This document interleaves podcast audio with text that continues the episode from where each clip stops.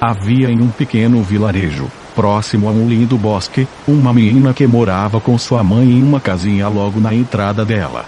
Todos os moradores da aldeia que precisavam ir procurar cogumelos, ou pescar no rio que a cruzava, ou o caçador que limpava a floresta de vermes passaram pela casa e ali pararam para conversar, beber um pouco de água doce de bem. Eles descansavam se fazia calor ou se esquentavam nos dias frios de inverno.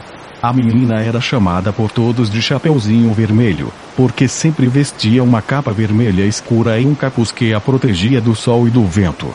A capa fora feita para ela pela avó que morava em uma clareira na floresta e cabia tão bem no chapeuzinho vermelho que ela não queria tirá-la nem para dormir. Sua mãe tinha que ser séria com ela para que ela tirasse a capa vermelha na hora de dormir ou para lavá-la de vez em quando. Nessas ocasiões, Chapeuzinho Vermelho ficava de coração partido. A capa vermelha que sua avó lhe dera era tão bonita, cabia tão bem nela. E também, deve-se reconhecer que o vermelho é a cor mais bonita de todas. Chapeuzinho Vermelho e sua mãe iam todos os dias ver a vovó na casa da clareira da floresta. Não era longe da casa dela, embora demorassem mais porque havia duas maneiras de chegar à casa da vovó, uma longa, que mais ou menos cercou a floresta e foi ao longo da margem do rio onde estavam os pescadores, aqueles que procuravam morangos e aqueles que procuravam cogumelos que embora fosse longo era muito seguro já que encontravam gente que, ao caminhar pelas estradas solitário te dá segurança. Havia outro caminho muito mais curto que passava pela floresta, mas era muito menos percorrido, apenas o caçador passaria por esse caminho de vez em quando.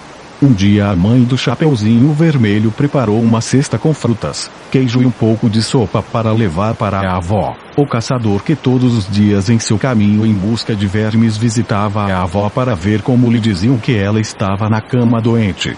A mãe da Chapeuzinho Vermelho também não estava muito saudável naquele dia. Ela estava com febre então deu a cesta para a menina e disse, Chapeuzinho Vermelho, leve esta cesta para a vovó e faça ela tomar a sopa quente para ver se ela se recupera, faça companhia para ela e volte para casa. Não comece a conversar com as pessoas e não pare se vir um estranho, ele espera na casa da vovó o caçador ir e volta com ele. Chapeuzinho Vermelho pegou a cesta e começou a percorrer o caminho que levava ao rio cantando, trazê-la para a casa da vovó pela mata que voou. Nas profundezas da floresta estava o lobo que passou vários dias com fome e com tanta fome que sonhou que comia um cervo, depois uma ovelha e um coelho como sobremesa. Oh! Como estou com fome, disse o lobo, eu comeria um veado. Não, um não, dois, não dois, não, três e falando sozinho ele começou a caminhar pela floresta para ver o que poderia encontrar para continuar sua barriga. Caminhando, caminhando aproximou-se do limite da estrada e ouviu Chapeuzinho Vermelho cantando.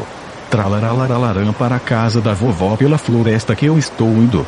O lobo pensou, por que tentar perseguir um animal se eu posso beliscar aquela garota que vem tão feliz no caminho? Quando Chapeuzinho Vermelho chegou perto de onde ele estava escondido, ele saiu de seu esconderijo fingindo ser sorrateiro, como se estivesse andando. Ah, olá menina, aonde você vai tão feliz? Chapeuzinho Vermelho lembrou-se do conselho de sua mãe e não pare se você vir o estranho mas, ela não ia parar, ela continuaria andando e o que havia de errado se ela só falasse com ele. Vou na casa da minha avó, que está doente, e leve um pouco de comida para ela se sentir bem.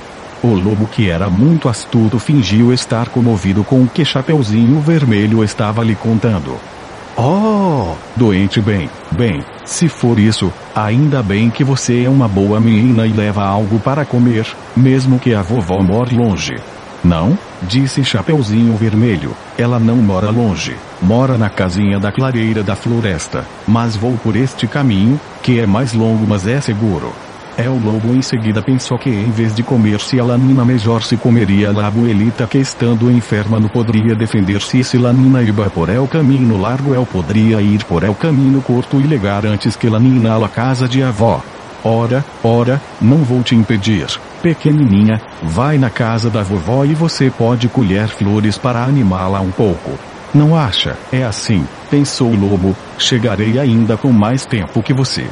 Rum, pensou o Chapeuzinho Vermelho. É verdade. Vou colher flores para a vovó. O lobo correu como um raio pela floresta até chegar à casa da vovó e bater na porta. Quem é esse? perguntou a vovó. Sou eu, disse o lobo escondendo a voz, Chapeuzinho Vermelho. Entre, entre Mijita que a porta está aberta. O lobo entrou e quando viu a avó não a deixou ou que ele ficou surpreso, jogando-se em cima dela. Ele a engoliu em uma única mordida, então sem mastigar nem nada, inteiro. A um, rum, a um, tem gosto um pouco de xarope para tosse. Que delícia, disse o lobo, mas ainda estou com fome. A vovó era muito magra, vou esperar a menina chegar. E tirando uma camisola do armário, ela se deitou para esperar o chapeuzinho vermelho chegar. Logo ele ouviu a voz da menina cantando.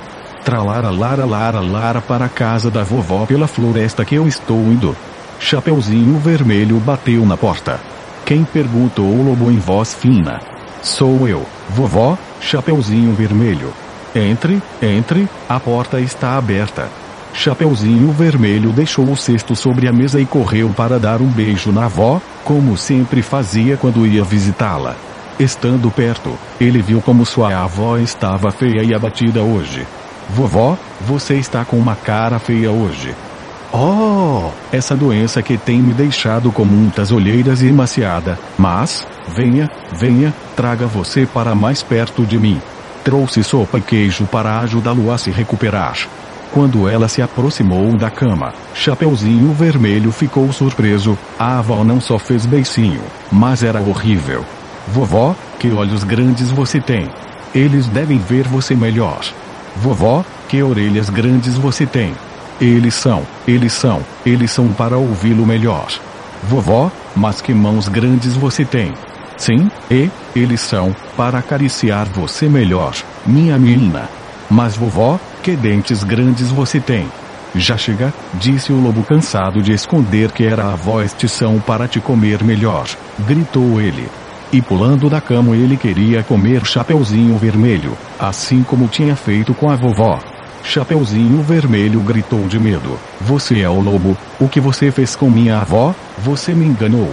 Por acaso o caçador estava passando na frente da casa da avó naquele momento e, ao ouvir os gritos assustados do Chapeuzinho Vermelho, deu de cara com uma espingarda pronta. Assim que viu o lobo encurralando o Chapeuzinho Vermelho para engoli-la, ele deu-lhe uma boa rajada de bolinhas de sal em seu traseiro. Au, guinchou o lobo. As bolinhas de sal picam muito. Então o lobo saltou, bateu a cabeça contra uma viga e caiu inconsciente no chão. Chapeuzinho vermelho tremia de medo. Onde está a vovó? perguntou o caçador. Não, não, não sei, respondeu Chapeuzinho vermelho. Ouviram uma voz distante dizendo: Aqui, na barriga do lobo que me engoliu inteira. O caçador pegou uma faca e abriu a barriga do lobo e eles tiraram a avó. Entre os três colocaram pedras na barriga do lobo e o levaram para o rio. Quando o lobo acordou tinha uma forte dor de cabeça, uma dor em queimação na bunda e a barriga cheia.